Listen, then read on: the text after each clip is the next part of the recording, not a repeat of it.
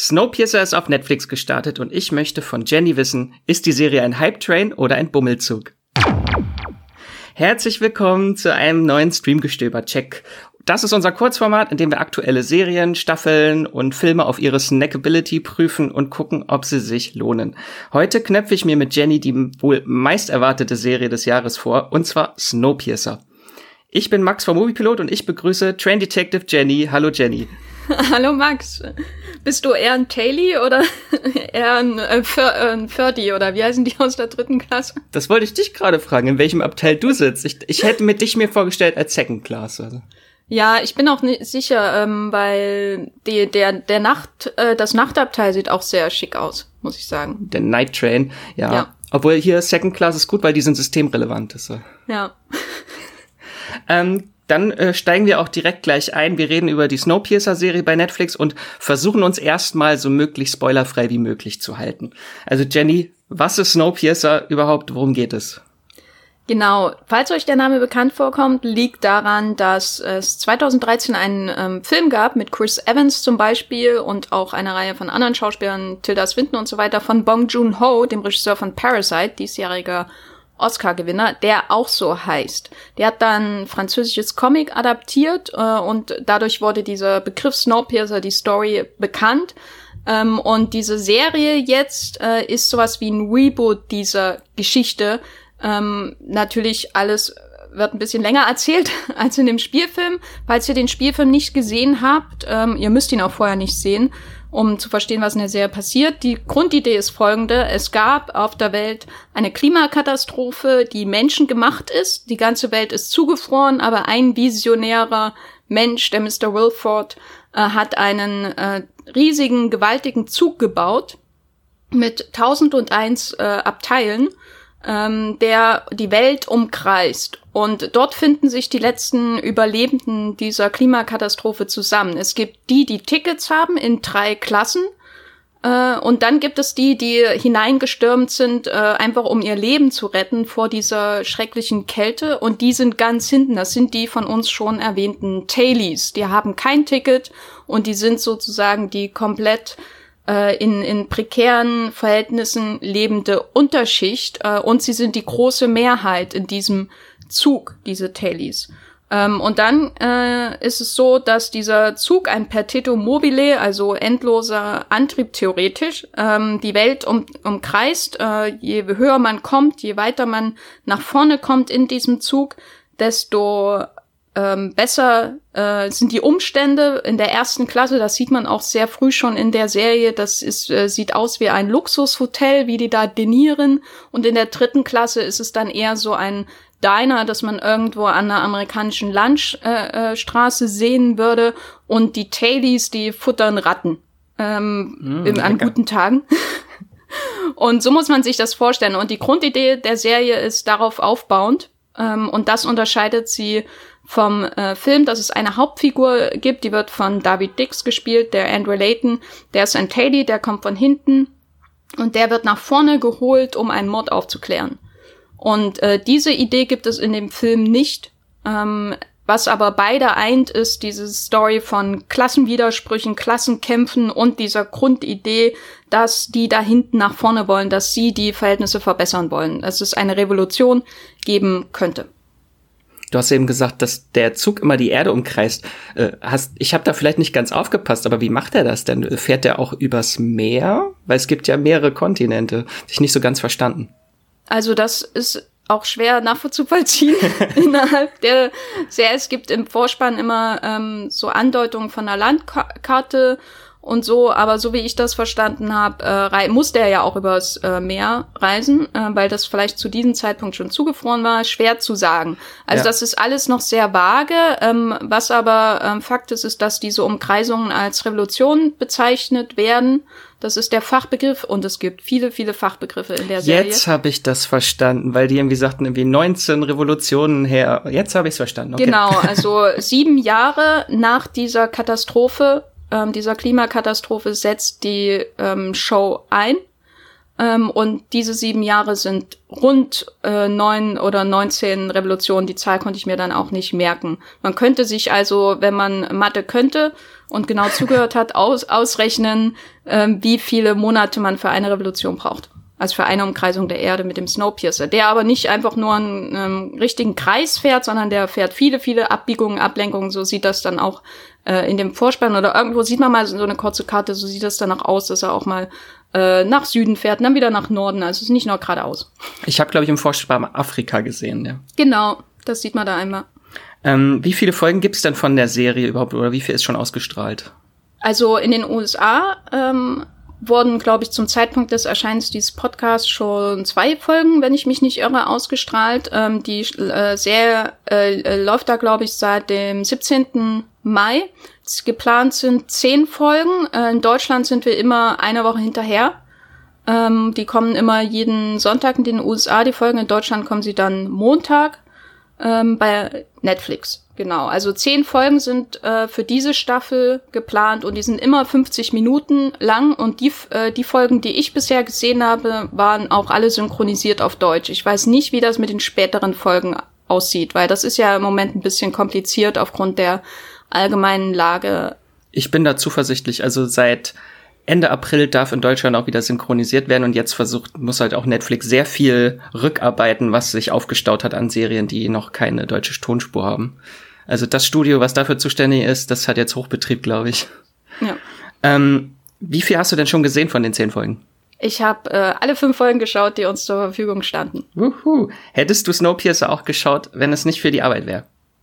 Ja, ich hätte es geschaut, weil ich ein Riesenfan äh, des Films bin. Ähm, ich habe jetzt nicht so wahnsinnig viel Vertrauen in die Serie gehabt im Vorfeld oder äh, so, aber ich war einfach von vornherein gespannt, ähm, wie gehen die das an, um eine längere Story aus dieser ähm, sehr kleinen Idee im Grunde zu bauen. Das konnte ich mir vorher nicht vorstellen, wie sie mehr äh, in dieser Welt erzählen können als das, was in dem Film erzählt wird, in dem es ja um diese Revolution geht, um das Drängen der Tailies äh, in, den, in die Spitze des Zuges. Ja, du hast gerade schon ein bisschen angeschnitten, äh, was so deine Erwartungen an die Serie waren, weil es gab ja auch äh, wirklich einige Probleme vorher mit der Serie. Vielleicht kannst du da kurz ein bisschen drauf eingehen, was so deine Erwartungen dadurch waren.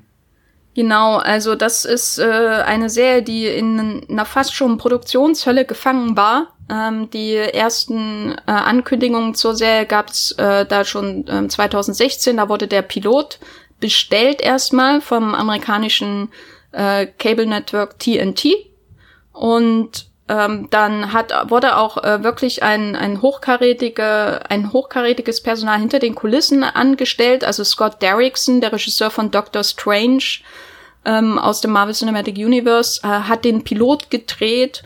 Ähm, dann begannen aber die Probleme. Ähm, und zwar wurde der ähm, Showrunner, der ursprüngliche, entlassen.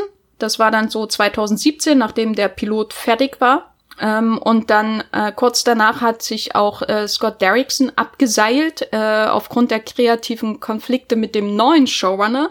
Das ist Graham Manson, ähm, der jetzt ne, immer noch der Showrunner ist von Snowpiercer und der durchaus Erfahrung mit dem äh, Stoff hat. Nämlich er hat auch am Drehbuch für Cube mitgeschrieben, äh, ein Klassiker, ein Kultfilm des Science-Fiction-Films aus den neuen, äh, 90er Jahren, der auch auf engstem Raum spielt. Und er ist auch Co-Creator von Orphan Black, äh, die ihr, äh, liebe Hörer, vielleicht da draußen kennt, auch eine Science-Fiction-Serie. Äh, Scott Derrickson ist damals abgesprungen, weil er mit dem neuen Showrunner nicht klargekommen ist und der komplette erste, äh, die komplette Pilotfolge musste nochmal neu gedreht werden. Es gibt auch Aussagen dazu, dass es nur ganz wenige ähm, ja, Computereffekte, Shots gibt, die von diesem ursprünglichen Pilot äh, in dem in der neuen ersten Folge von Snowpiercer noch übrig geblieben sind. Alles andere wurde, wurde neu gemacht.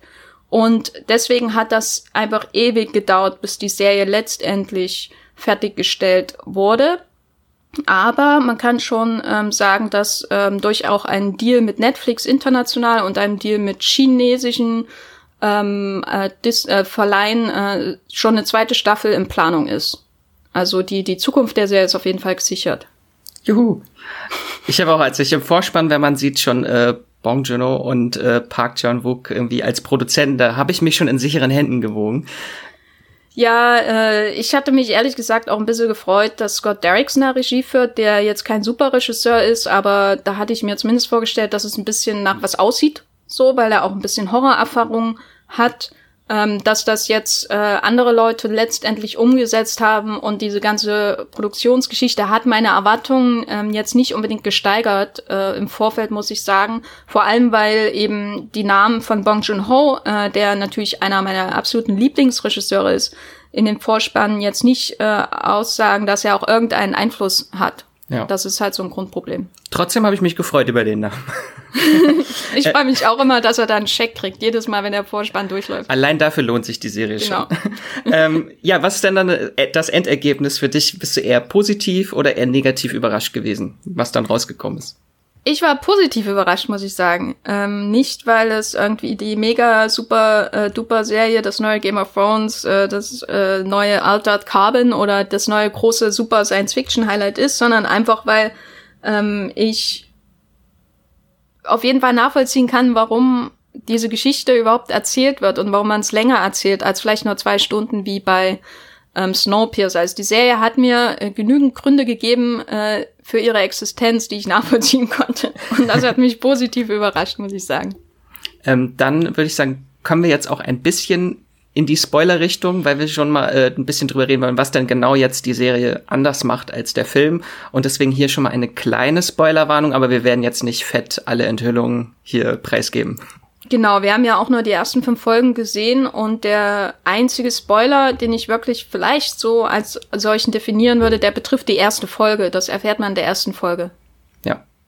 Und das ist, glaube ich, auch so der größte Unterschied zum Film, ist mir aufgefallen. Weil in der ersten Folge denkt man manchmal ein bisschen, ist es jetzt ein Remake des Films oder ist es was Eigenständiges? Und da schlägt ja. der Film dann so an bestimmten Punkten dann komplette Kehrtwendungen.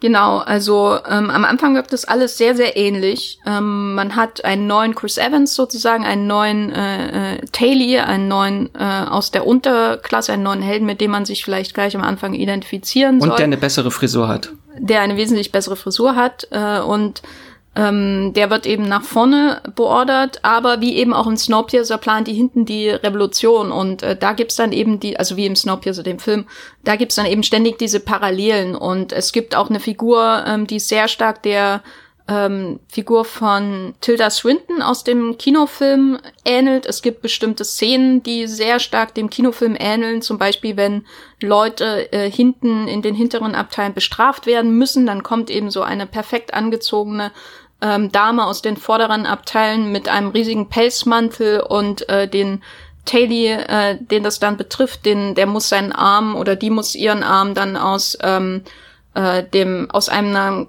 äh, so eine Art Mini-Bullauge stecken und der friert dann ab und diese Bestrafung ist halt identisch mit dem Kinofilm.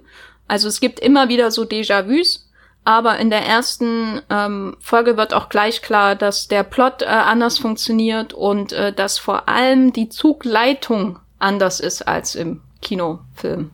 Im Kinofilm war es so dieser ominöse Mr. Wilford, der ja auch eine Rolle in der Serie spielt, als so großer Geist, der über allem schwebt, den man aber nie sieht. Genau, der ist sowas wie der, der Gott in der Maschine.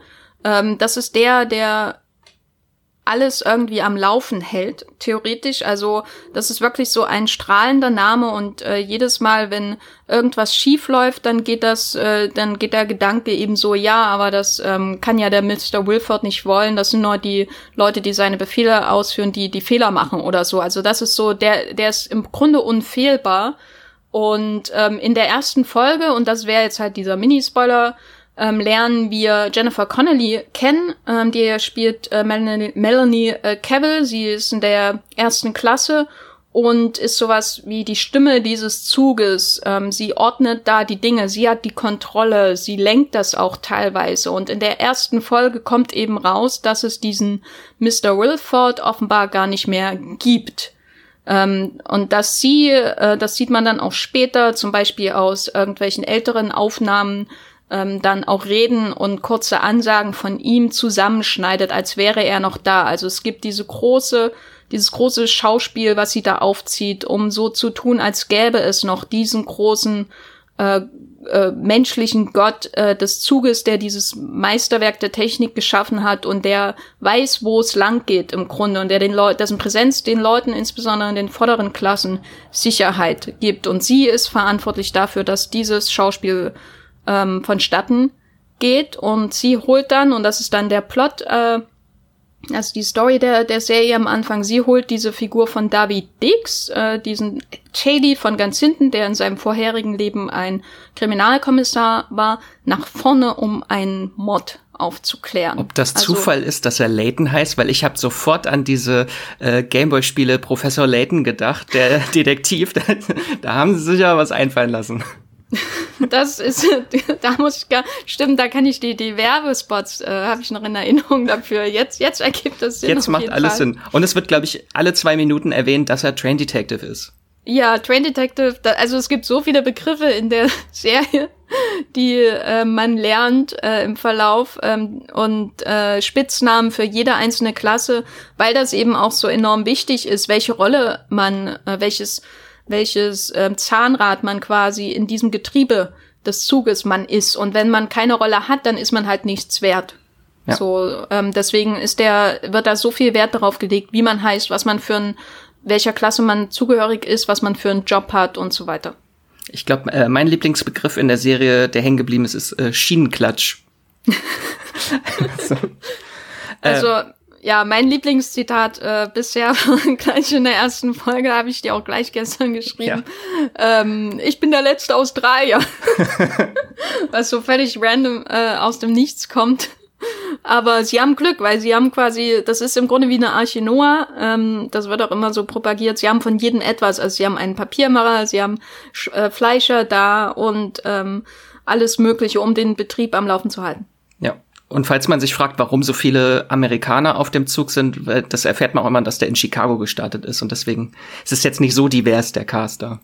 Ja, bei dem äh, Kinofilm hatte man dann ja natürlich auch noch Koreaner und so. Das war ähm, schöner internationaler Cast. Die sind wahrscheinlich alle eingefroren gerade in diesen Schubladen. oh, ja. Ähm, hast du denn eine Lieblingsfigur, wenn wir jetzt gerade schon so ein bisschen über die Figuren gesprochen haben? Also meine Lieblingsfigur ist, glaube ich, ähm, Jennifer Connelly. Ich hatte schon Probleme, mich da irgendwie mit der Hauptfigur von David Dix ähm, zu identifizieren, weil der für mich ein bisschen zu fehlerlos ist. Der ist gleich von Anfang an so der Held und äh, ist ein cleverer Detective und möchte nur das Gute für die Leute in seiner Umgebung und so. Und das finde ich ehrlich gesagt halt total langweilig. Ich meine, selbst Chris Evans Figur in dem Kinofilm hatte ja sehr, sehr dunkle Geheimnisse, die dann auch in einer Szene ähm, herauskommen was sie interessanter macht. Während ähm, in den ersten fünf Folgen, äh, die hier äh, zu sehen waren vorher, dass sowas äh, im Kontext von And Andre Layton, dieser Hauptfigur, noch nicht herausgekommen ist. Und es gibt auch wenige Teaser, dass da vielleicht mehr existiert, ähm, sondern er ist ein ziemlich simpler Held. Ähm, die Dialoge sind auch nicht so frisch, dass sie ihn wahnsinnig interessant machen, ehrlich gesagt.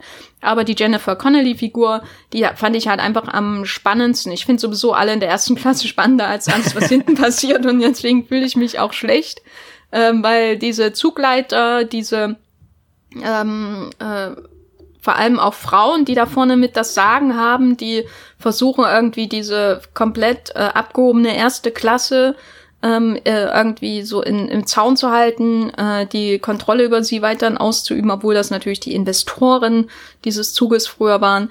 Ähm, die sind alle sehr interessant, also sind nicht unbedingt reine Bösewichte, ähm, sie sind vielschichtig, sie entscheiden sich manchmal für Dinge, die man so nicht erwartet und sie sorgen auch für die größeren Twists im, im Verlauf der ersten Staffelhälfte. Ja, ich bin auch großer Fan von äh, Melanie hieß sie, ne? Ja, Melanie Campbell. Melanie. Und aber ich finde auch sehr cool, äh, ihre beiden äh, Bremser heißen die. Das ist glaube ich so das Ordnungsamt vom Zug. Was was ich halt witzig finde, dass diese zwei halt auch beides queere Figuren sind, finde ich sehr schön. Äh, und das finde ich auch sehr schön, was sie da so an Entwicklungen durchmachen mit den beiden Figuren, wo es halt darum geht, dass die äh, weil die Mitarbeiter alle in der dritten Klasse, so dass das Zugpersonal lebt in der dritten Klasse und die eine kann dann dann die Möglichkeit aufzusteigen in die zweite Klasse und so der Konflikt darum. Das fand ich halt auch sehr spannend gelöst. So dieses ganze Mordmysterium tatsächlich fand ich gar nicht so interessant, weil das fand ich immer recht vorhersehbar. Es hat mich gar nicht so äh, mitgerissen. Das war so ein bisschen Standardware. Hast du denn schon in, der erst, in den ersten fünf Folgen so Highlights oder Lowlights, was dir gefallen hat, was dir gar nicht so gefallen hat? Also das Mordmysterium hat mir jetzt, mir jetzt auch nicht, ähm, hat mich jetzt auch nicht sonderlich interessiert, muss ich sagen, weil das auch so erstmal ein bisschen seltsam wirkte, dass da jetzt ein Serienkiller-Plot reinkommt, weil es gab eben vor Jahren schon mal ein Opfer, das auf ähnliche Weise getötet wurde und dann äh, gibt es jetzt äh, noch eins und äh, das ist alles sehr brutal und so. Und das wirkte für mich eher so, als wäre es halt Mittel zum Zweck, um die äh, vorderen äh, Wagen kennenzulernen. Und das war da wirklich mein Highlight ähm, der Serie und auch das, was sie, was ihr eine gewisse Existenzberechtigung gibt gegenüber dem Film. Der Film ist ja, der lebt ja vor allem durch seinen Vorwärtsdrang, durch die Action und dass man eben immer so kurze Blicke auf diese Abteile wirft, in äh, die, durch die sie dann ähm, bei der Revolution im ersten Film gehen, die sie kurz sehen. Diese, da laufen sie ja einmal durch ein Aquarium und dann wieder durch die äh, ähm, Dancehall im Grunde.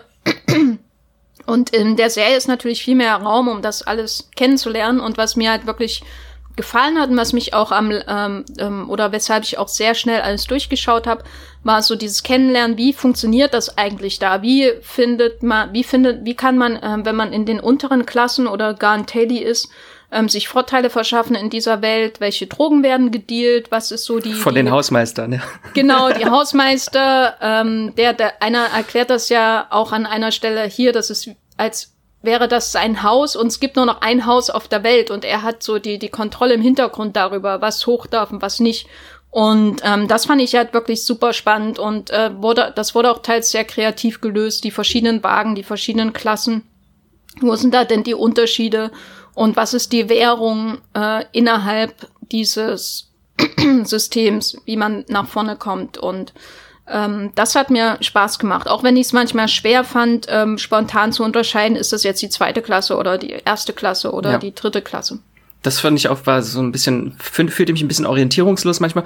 Und es war mir nie ganz klar, wie groß ist dieser Zug, weil manche, ja. manche Räume oder Waggons wirken, als wären die 20 Meter breit, wo dann Leute Treppen haben und ganze Wohnungen drin und das ist also immer so ein bisschen. Hat ja, man hat ja immer nur den ein, dieselbe Szene, wenn der Zug außen lang fährt, von außen, über, durch die Eiswüste und der sieht immer gleich groß aus. Ja. Ähm, während die Abteile von innen so aussehen, als wäre es halt hinten alles sehr schlank und eng. Und vorne dieser Night Train ähm, zum Beispiel, der, der sieht ja wirklich aus wie so ein Babylon Berlin Club. Stimmt, da muss ich auch erst, Und das ist ähm, schwer zu vereinen, weil man nie sieht, wie das denn dann von außen wirklich so gelöst wird. Es ist ja absolut nachvollziehbar, dass da große und kleine ähm, äh, Waggons sind, aber man sieht's halt nie von außen. Ja. Deswegen ist das immer seltsam. Aber was ich immer schön finde, ist, wenn dann immer mal im Hintergrund irgendwas wackelt, damit man erinnert wird, dass man sich in einem Zug befindet. Ja, am schönsten finde ich übrigens, dass sie ein ganzes Sea Life Center auch in einem Waggon haben, wo Taucher drin sind, riesiges Aquarium. ja. Ähm, ja, sollte man die Serie denn, wenn man sie jetzt nicht, äh, ob man sie jetzt wöchentlich gucken soll oder kann man auch warten und sie eher am Stück bingen? Was, was eignet sich denn mehr bei der Serie? Also ich fand sie ähm, leicht zu bingen. Ich war sehr, sehr schnell durch ähm, gestern, als ich das alles ineinander geschaut habe und ähm, habe das Gefühl, dass sie nicht so schwer ist, dass man da erstmal eine Woche verdauen muss. Ähm, die Ratten, die Story-Ratten, die einem da so gefüttert werden oder das Sushi in dem Fall manchmal auch. Ähm, und insofern finde ich sie absolut äh, easy bingeable, äh, kann mir aber auch vorstellen, dass man das dann ganz schnell wieder vergisst, was man gerade gesehen hat. Okay, also auch eher snackable.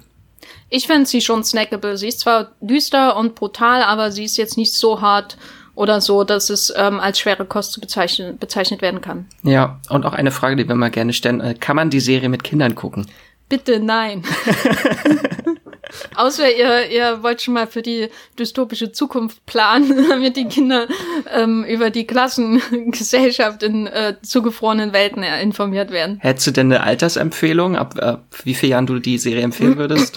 Also wenn man ähm, ein bisschen zimperlicher ist, dann würde ich äh, sicherheitshalber ab 16 sagen. Okay. Wär, wärst du anderer Meinung oder? Ich würde auch schon ab 16 eher sagen, weil dann doch schon ziemlich viele äh, Gedärme und Gliedmaßen irgendwie abgetrennt und durchtrennt werden. Wenn dann Leute ein Herz äh, verspeisen, dann Stimmt, ist, ja. Dann ist das schon ein bisschen gory für, zu gory für Zwölfjährige, glaube ich. Ähm, mit welchen Serien außer Snowpiercer oder Filmen kann man denn Snowpiercer vergleichen? Ähm, also der nächstliegende Netflix-Film äh, wäre Der Schacht für mich. Ähm, der wurde ja auch, als er rauskam, mit Snowpiercer, dem Kinofilm, ähm, verglichen. Der vertikale Snowpiercer. Genau, der vertikale Snowpiercer in einem äh, Gefängnis, wo immer eine Essensreiche durchjagt und ähm, die, die oben sind, kriegen ganz viel zu essen und je tiefer diese Essensreiche äh, dadurch jagt, die Plattform, desto weniger ist noch übrig. Und da geht's ja auch um Klassenkampf, sehr düster ähm, und das kann man auf jeden Fall vergleichen. Das kann man dann auch schön gucken, wenn man jetzt eine Woche auf die nächste Folge warten muss. Ja, ich würde euch sowieso empfehlen, schaut auch noch mal den Snowpiercer Kinofilm. die beiden ja, Serien und Kinofilm ergänzen sich gut, aber der Kinofilm ist einfach ein, ein äh, toll gemachter Actionfilm mit ein bisschen Anspruch, äh, hervorragenden Cast und der ist ähm, unerreicht da in, in diesem ähm, Schneezug-Genre, was es jetzt gibt. und guckt generell einfach alles von Bong Joon-ho. Also. Ja, und vielleicht noch ähm, Mord im Orient Express. ist auch naheliegend. Sowohl der alte als auch der neue. Ähm, eine Frage, die ich jetzt von Andrea geklaut hat, die sie immer nämlich gerne stellt. Mit welchem Essen ist die Serie vergleichbar? Und nein, äh, Proteinriegel zählen nicht als Antwort. nein, also ich muss da als erstes denken an Sushi aus der Kühltheke im Supermarkt. ähm, weil es ist eine Serie, die hochwertig irgendwie aussieht und man hat das Gefühl, man schaut da jetzt auch nicht Trash oder so. Also es ist immer noch wesentlich hochwertiger als sowas wie zum Beispiel Into the Night, ähm, diese Netflix-Thriller-Serie mit diesem Flugzeug, die neulich rauskam, wo man ständig das Gefühl hat, äh, die können die Dialoge noch dümmer werden, was nicht schlimm ist, weil man Spaß hat. Aber es ist eben, Snowpiercer wirkt schon ein bisschen prestigeträchtiger. Es wirkt ein bisschen mehr, als würde es um mehr gehen. Aber ich glaube, wenn man dann halt mal richtig draufklopft, äh, dann ist es eben nur nicht, nicht ähm, handgemacht so richtig. Also es wirkt halt schon ein bisschen abgestanden ähm, und äh, nicht drei Tage alt, aber eben auch nicht äh, frisch äh, vom Meister. Und deswegen würde ich sagen, Sushi aus der Kühltheke eines ähm, besseren Supermarkts. Okay, nicht vom Discounter. Nee. so schlimm dann nicht. Also, dann habe ich äh, abschließend noch mal so die Fazitfrage: Lohnt sich Snowpiercer? Also, man, solange man nicht erwartet, dass so gut ist wie der Film oder die große Sci-Fi-Offenbarung, würde ich sagen, lohnt es sich äh, zum schnellen Wegbingen auf jeden Fall. Ich hatte auch viel Spaß und mir hat auch sehr der Soundtrack gefallen, den möchte ich auch nur noch mal erwähnen. Von Bear McCreary. Der hat, glaube ich, auch das, der hat das Intro zu The Walking Dead gemacht und macht irgendwie alles, was im TV ist, äh, ja, das fand ich auch super. Auch die animierte Sequenz am Anfang äh, bei der ersten Folge, da würde ich gerne noch mehr von sehen. Das ist ausnahmsweise mal ein Intro, wo ich nicht direkt sofort auf äh, Skippe Intro ja. klicke. Ähm, ja, das äh, war's dann schon. Bevor wir uns verabschieden, möchte ich euch noch ein paar andere Streamgestöber-Folgen mit auf dem Weg gehen, äh, auf den Weg geben. Äh, wenn ihr jetzt noch mehr Sci-Fi sucht, dann haben wir letztens auch einen kurzen Check zu Upload gemacht, so ein kleines Sci-Fi-Comedy-Highlight auf Amazon, was ein bisschen weniger dystopisch ist. Also wenn euch alles immer zu düster ist, auch Snowpiercer oder Black Mirror, dann guckt gerne mal Sci-Fi äh, bei Upload. Äh, wir haben noch einen Sci-Fi-Podcast gemacht äh, über Star Trek Picard. Den könnt ihr euch auch gerne angucken, ist eine längere Folge. Und wir haben eine Folge gemacht über Altered Carbon und die besten Sci-Fi-Serien auf Netflix. Also wenn ihr jetzt bei äh, Snowpiercer auf Netflix direkt schon mehr Sci-Fi braucht, könnt ihr euch da auch gerne mal unseren Podcast anhören. Da haben wir ganz viele Empfehlungen für euch. Wenn ihr Feedback oder Themenwünsche habt äh, für weitere Checks, äh, welche Filme oder Serien wir besprechen sollen, dann äh, schickt uns gerne eine Nachricht, äh, äh eine Mail bei über podcast@moviepilot.de. Äh, und dann würde ich sagen, wir hören uns nächste Folge wieder und bis dahin bleibt gesund, bleibt zu Hause und viel Spaß beim Bingen. Ciao. Tschüss.